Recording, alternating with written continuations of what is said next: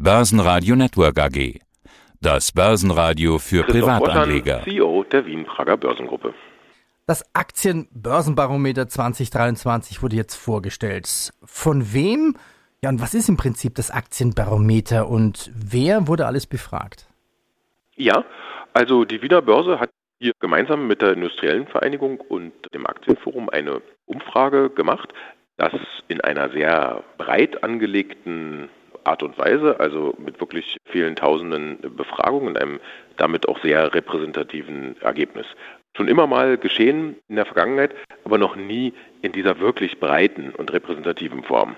Also gemeinschaftlich Wiener Börse plus der Industriellen Vereinigung und dem Aktienforum gab jetzt diese Umfrage. Der Wertpapierbesitz in Österreich ist demnach angestiegen. Wie hoch ist denn die Zahl der Aktienbesitzer jetzt in Österreich? Ja, also die diversen Umfragen der letzten Jahre haben ja nun schon immer einen dramatischen Anstieg der Besitzquoten gezeigt. Aber die jüngste Umfrage jetzt auf dieser breiten Basis ist tatsächlich sehr eindrucksvoll, denn das Ergebnis ist, jeder vierte Österreicher bzw. Österreicherin hält Wertpapiere. Das ist natürlich außerordentlich erfreulich.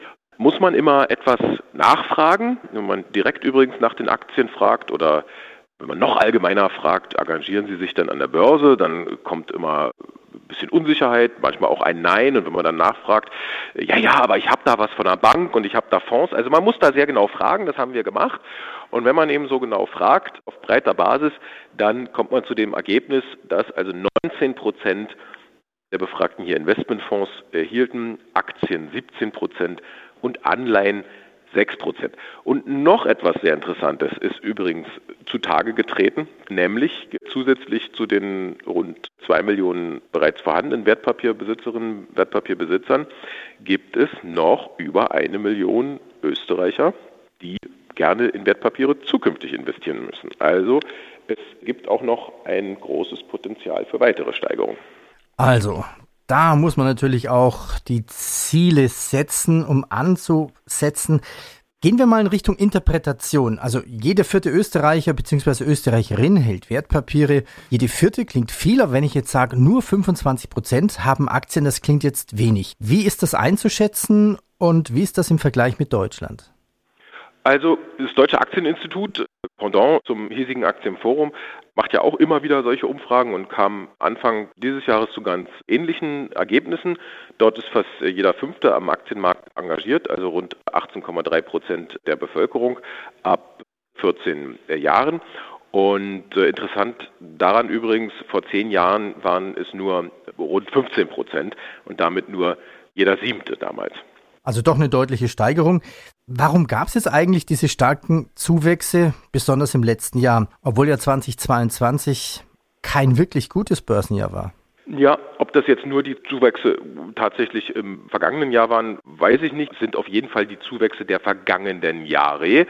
Und ja, hier helfen natürlich klar eine allgemeine positive Marktentwicklung, die wir ja durchaus über die letzte Dekade gesehen haben. Das hat natürlich einen unglaublich aktivierenden äh, Charakter und das hat ja dann nochmal eine unglaubliche Beschleunigung über insbesondere die Covid-Zeit erfahren, wo dann insbesondere auch die junge Generation uns sich in den sozialen Medien stärker mit Finanzthemen beschäftigt hat. Vor allem glaube ich aber, dass die Bevölkerung bei so manchen gesellschaftlichen und dann Fortschritten im Alter, auch individuell extrem wichtigen Themen wesentlich weiter ist als die jeweilige Politik, nämlich schlicht der Sicherheit oder Unsicherheit der eigenen Pension. Ja. Ich mache das Beispiel ja immer wieder. Als ich vor 20 Jahren ins Berufsleben eintrat, finanzierten in Österreich vier Arbeitnehmerinnen und Arbeitnehmer einen Pensionisten. Heute finanzieren drei Arbeitnehmerinnen und Arbeitnehmer einen Pensionisten. Und wenn ich mal in Pension gehe in 20 Jahren, werden noch zwei Österreicherinnen und Österreicher einen Pensionisten finanzieren müssen. Und dass damit ein allein umlageorientiertes Pensionssystem an seine Leistungsgrenze kommt, ist offensichtlich und ich glaube, das erkennen die Leute und werden deswegen aktiviert, sich selbst zu kümmern, für ihren Vermögensaufbau zu sorgen, für ihre Pensionsvorsorge zu sorgen. Das ist ein breitenwirksam in der Mitte der Gesellschaft angelangtes Thema und äh, führt dann auch zu diesen erfreulichen Steigerungen beim Engagement Aktienmarkt, der ja langfristig alle anderen Handlungsalternativen schlägt. Ja, das, die langfristigen Aktienrenditen sind ja doppelt so hoch wie bei allen anderen Anlageformen, also verglichen mit den Bonds, den Anleihen, mit dem Immobilienmarkt, mit den Rohstoffen, insbesondere auch mit dem Gold. Also Aktien schlagen langfristig alles und sind deswegen ganz hervorragendes Instrument für die eigene Pensionsvorsorge. Also Aktien ein Muss auf jeden Fall. Und das war ein schönes Beispiel natürlich. Wenn Sie mal in Rente gehen in 20 Jahren, müssen zwei Österreicher viel, viel mehr Rentner finanzieren.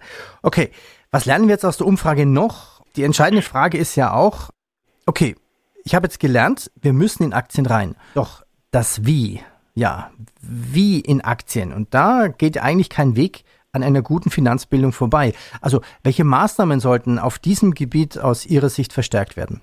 Ja, das sagen wir ja auch immer wieder. Wir haben ja zwei Sager dafür geprägt, die wir auch ständig äh, vor uns hertragen. Die haben nichts an Gültigkeit äh, verloren. Bildung zahlt sich aus, weil es eben einem ermöglicht, Chancen am Markt äh, wahrzunehmen. Aber Bildung ist gleichzeitig auch der beste Anlegerschutz. Und unser Ewigkeitspetitum bei der Finanzbildung ist ja, ja eher im Sinne einer allgemeinen Befähigung, einer grundlegenden ökonomischen Bildung, einer gesunden Chance-Risiko-Abwägung, das, was dann als allgemeines Bildungsziel auch in die schulischen Lehrpläne mit hinein kann. Und Finanzwesen, das ist schlicht der große Hebel, um den Wohlstand insbesondere der Mittelschicht nachhaltig zu sichern und äh, zu stärken. Man muss positiv auch mal erwähnen, da hat sich in den letzten zwei Jahren einiges äh, bewegt. Das Bundesministerium der Finanzen hat eine Finanzbildungsinitiative durchgeführt oder führt sie auch immer noch durch. Und wir sind mit unseren Bildungsprogrammen nach wie vor natürlich auch in den Schulen, dort, wo die das nachfragen und wo die das wollen. Aber viele andere Industrieunternehmen, also auch aus unserer Industrie, sind ja ebenfalls engagiert. Viele Banken haben sehr gute Initiativen und leisten da ihren Beitrag, aber wir haben ja auch immer wieder darauf hingewiesen, das ist etwas, das äh, gehört eigentlich staatlich neutralisiert und dann strukturell in Lehr Lehrpläne integriert. Nur damit ist sichergestellt, dass das dann auch wirklich in die Breite getragen wird und dieses ja, häufig noch Elitenwissen, das muss man ja auch sagen, in die Breite getragen wird. Wenn Sie sich die Zusammensetzung auch des Aktionariats anschauen, dann waren es in der Vergangenheit vor allem natürlich klar äh, die Wohlhabenden, die besser gebildeten und wenn man da eine größere Inklusion betreiben will, dann gehört das natürlich in die Lehrpläne hinein. Das ist übrigens auch etwas, was die Studie ja, äh, die Umfrage ja auch gezeigt hat. Wir haben nach wie vor beim Wertpapierbesitz deutlich höheren Wertpapierbesitz bei den Männern mit 32 Prozent gegenüber 18 Prozent bei den Frauen.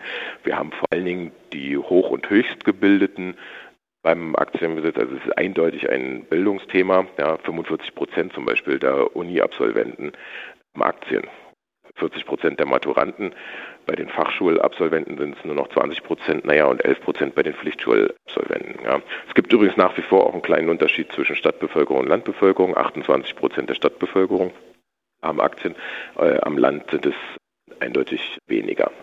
Und hier für größere Breitenwirksamkeit, ja, und in gewisser Art und Weise auch gleichberechtigten und gerechten äh, Zugang zu diesen Bildungschancen zu ermöglichen, ist, glaube ich, eine ökonomische Basisbildung, die auch das ein oder andere Finanzthema beinhalten darf, in den Plänen deutlich angezeigt. Ja, okay, jetzt haben wir gelernt, Elitewissen muss in die Fläche.